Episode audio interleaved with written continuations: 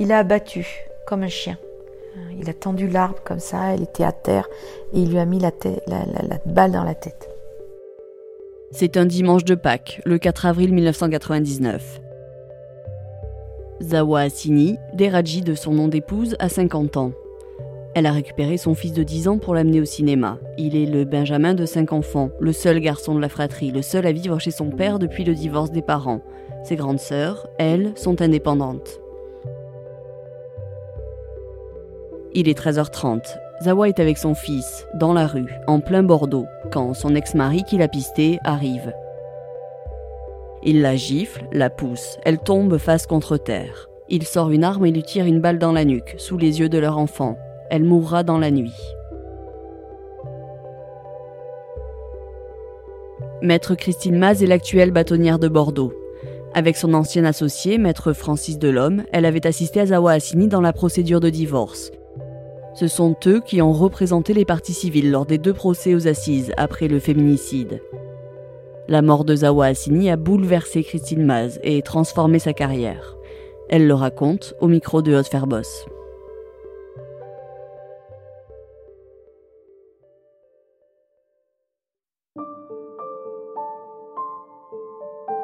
La situation de Madame Deradji est quelque chose dont nous parlons quasiment tous les jours. Parce que c'est une femme apeurée que nous rencontrons, une très jolie femme intelligente, cultivée, et une femme qui, dès le début, nous raconte le calvaire qu'elle a vécu et euh, le fait qu'elle a très peur euh, de mourir, dit-elle. Elle le dit à plusieurs reprises. Et ce qui nous a amené, nous, euh, en tant qu'avocats, à quand même s'intéresser fortement à elle, à l'entourer beaucoup. à plusieurs reprises, nous l'avons euh, reçue dans notre cabinet où elle venait dans la salle d'attente se réfugier parce qu'elle avait peur et qu'elle venait, euh, avec nos secrétaires notamment, euh, raconter bah, qu'elle avait peur pour sa vie, très clairement. Elle avait tout son journal intime qui racontait tout son calvaire. Il était caché dans le matelas. Elle raconte les scènes, les, la peur au ventre, les coups, euh, euh les, euh, brimades. Euh, je le déteste, il va me tuer un jour. Oh, c'était émouvant, mais un point, c'était oh, ce carnet.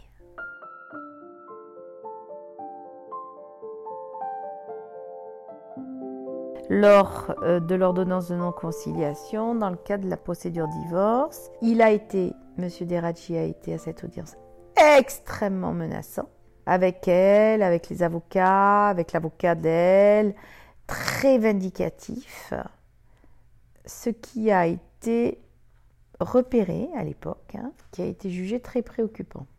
C'est des situations que l'on rencontre hein, dans sa vie professionnelle, des moments de tension extrêmes, mais là, quand même, on était sur, je me rappelle très bien moi, euh, sur euh, quelque chose qui, nous a paru très problématique. Mais à la fois, on se rendait compte qu'Aomar Deharaji avait une puissance de feu énorme. Très double dans sa personnalité, sur le plan social, très, euh, aimé hein, par beaucoup de gens qui viendront d'ailleurs apporter un regard très positif sur lui.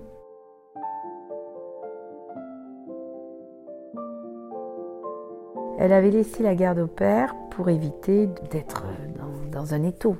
Je pense qu'en fait, elle est terrorisée par la peur. Et laisser son fils de 10 ans, c'est parce qu'elle a peur. Sinon, une mère, elle, elle, elle laisse pas l'enfant. Est-ce que aujourd'hui, ça, ça serait plaidable? En tous les cas, moi, l'avocat que je suis, non je dirais à cette femme, Madame, vous ne laisserez pas l'enfant si vous avez subi des violences.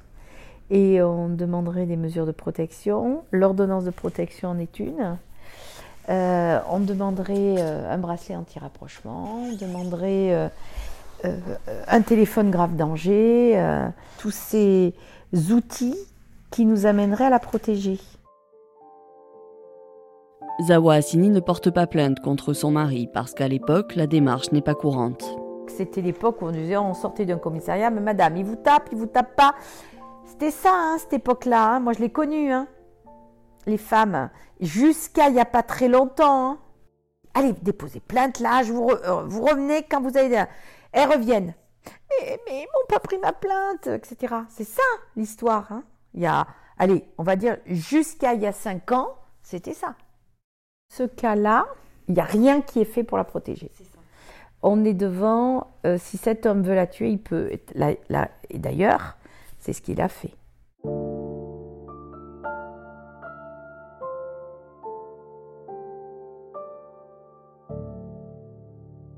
On est appelé euh, pendant le week-end, je sais pas, où de l'homme travaille le week-end et on est appelé immédiatement par la famille euh, qui nous dit elle, vient, il vient de la tuer.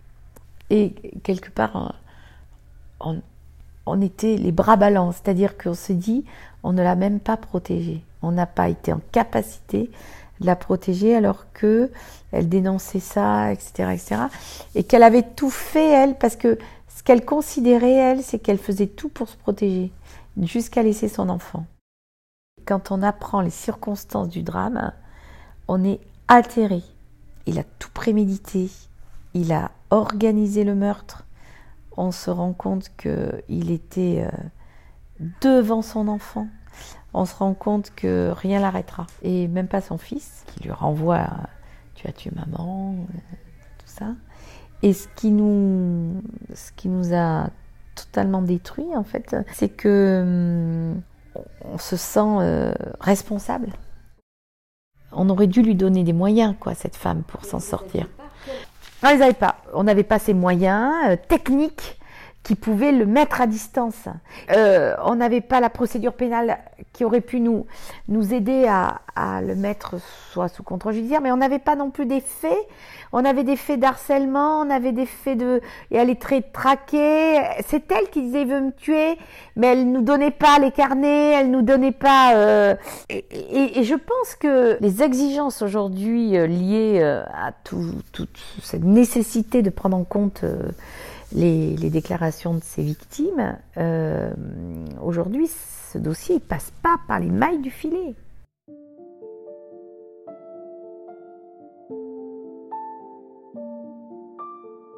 Donc euh, oui, c'est la, la, procédure qui commence pénale, c'est euh, l'abattement, c'est on, on, voit les enfants, on voit Mohamed qui va se retrouver chez sa grande sœur, on voit c'est c'est la sidération, mais à un point extrême, vraiment.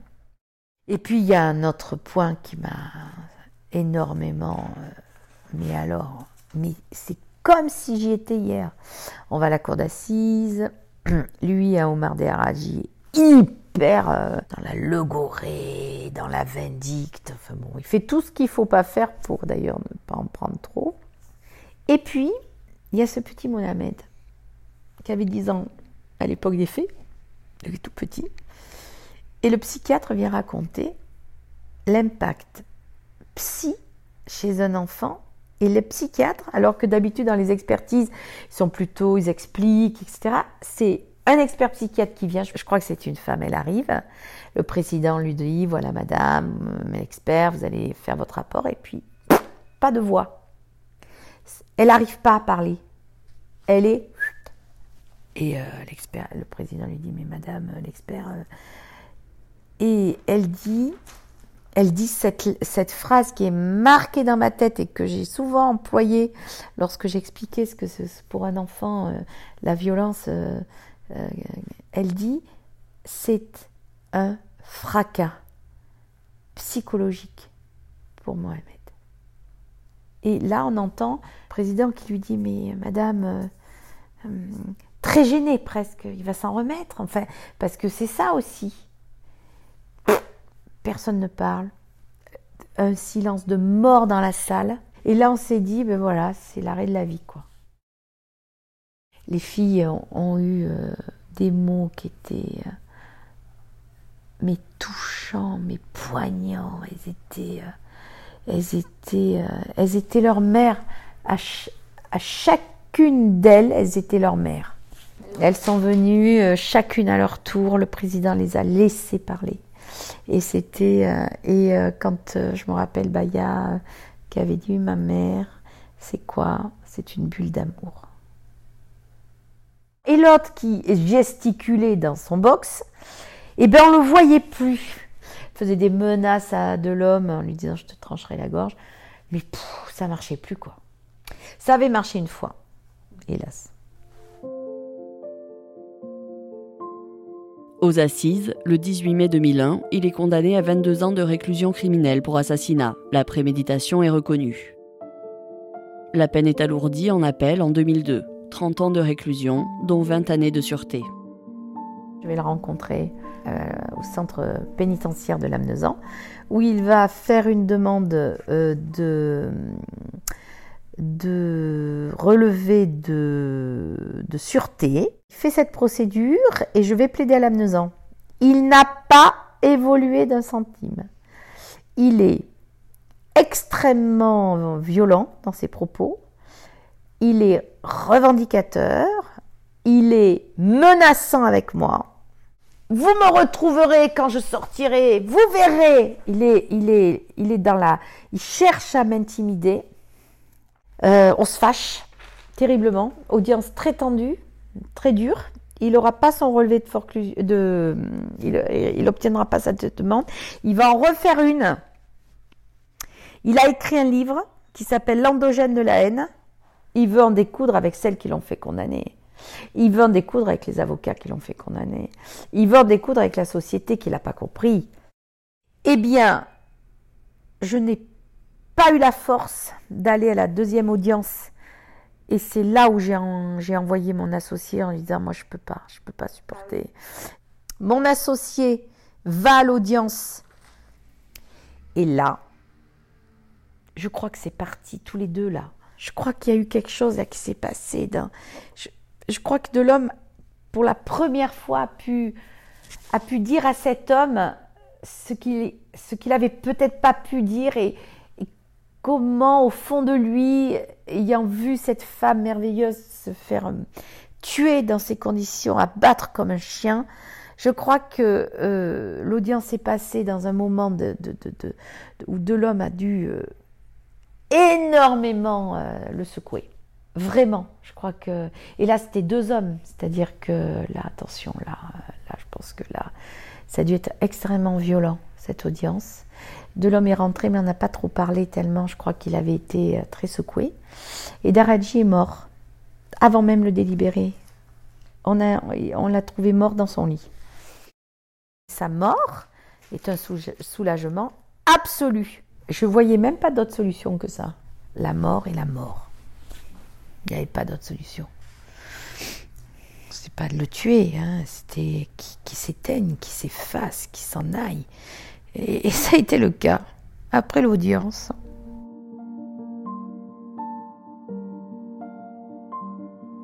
Quand on a annoncé aux enfants que il était mort, on a senti qu'il y avait une espèce d'apaisement qui, euh, se passait et euh, apaisement qui, qui, nous a, nous, touchés professionnels parce que, je veux dire, cette mort de, de Madame Deradji, on l'a toujours eu sur la conscience, sur, la, sur le cœur, on va dire. Voilà, on a eu la mort sur le cœur.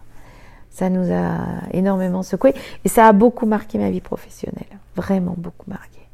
C'est pour ça que je suis très engagée au niveau du barreau de Bordeaux pour euh, les violences faites aux femmes. C'est l'affaire qui a déclenché quelque chose chez moi cette, euh, cette envie de, de ne pas subir, cette envie de liberté, cette envie de dénoncer, cette envie de défendre, coûte que coûte. C'est pas une affaire pour moi, c'est des ressentis, c'est des choses euh, qu'on porte. Euh, et quand je vois euh, et, qu'on parle toutes les deux. Et, je elle était là, elle me parlait des violences faites aux femmes, etc. Et elle me dit, ah, Madame la bâtonnière, je suis heureuse de vous voir. Je, et moi, je, je lui dis, Madame Taubira, il faut que je vous parle. Faut que je vous parle de Madame Deradji. Ah oui, c'est quoi, nana? Voilà, tout de suite. Et on n'a pas discuté d'autre chose, hein, on n'a parlé que de ça. Quand on rencontre euh, Madame Deradji, bah, après, la vie n'est plus tout à fait la même. Donc ça nourrit, ça vous donne cette force-là, et puis ça vous donne cette force de conviction qui fait que, ben voilà, on s'engage, on s'engage pour euh, les victimes d'excision, on s'engage euh, pour les femmes victimes de violences familiales, les féminicides. On s'engage sur tout ce travail pour mettre de la cohésion, pour qu'il n'y ait jamais plus une femme qui soit, qui soit massacrée. On s'engage on s'engage aussi pour les enfants qui sont témoins et qui sont plus que des témoins, ils sont des victimes. Au-delà du féminisme, c'est vraiment la question de la place de la femme dans le monde et, ce qu'on en fait de cette femme. Comment une femme aujourd'hui en Ukraine est violée, euh, comment euh, une mère est violée devant ses enfants, euh, comment les enfants sont violés devant leur mère. Non mais, non mais, on réalise là ce qui se passe. Comment peut-on aujourd'hui, en 2022, supporter ça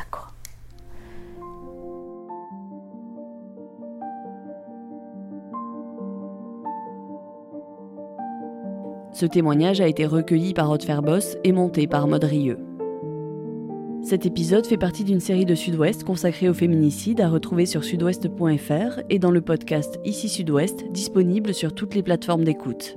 Merci de nous avoir écoutés. Si vous avez aimé cet épisode, n'hésitez pas à le partager et à en parler autour de vous. À bientôt!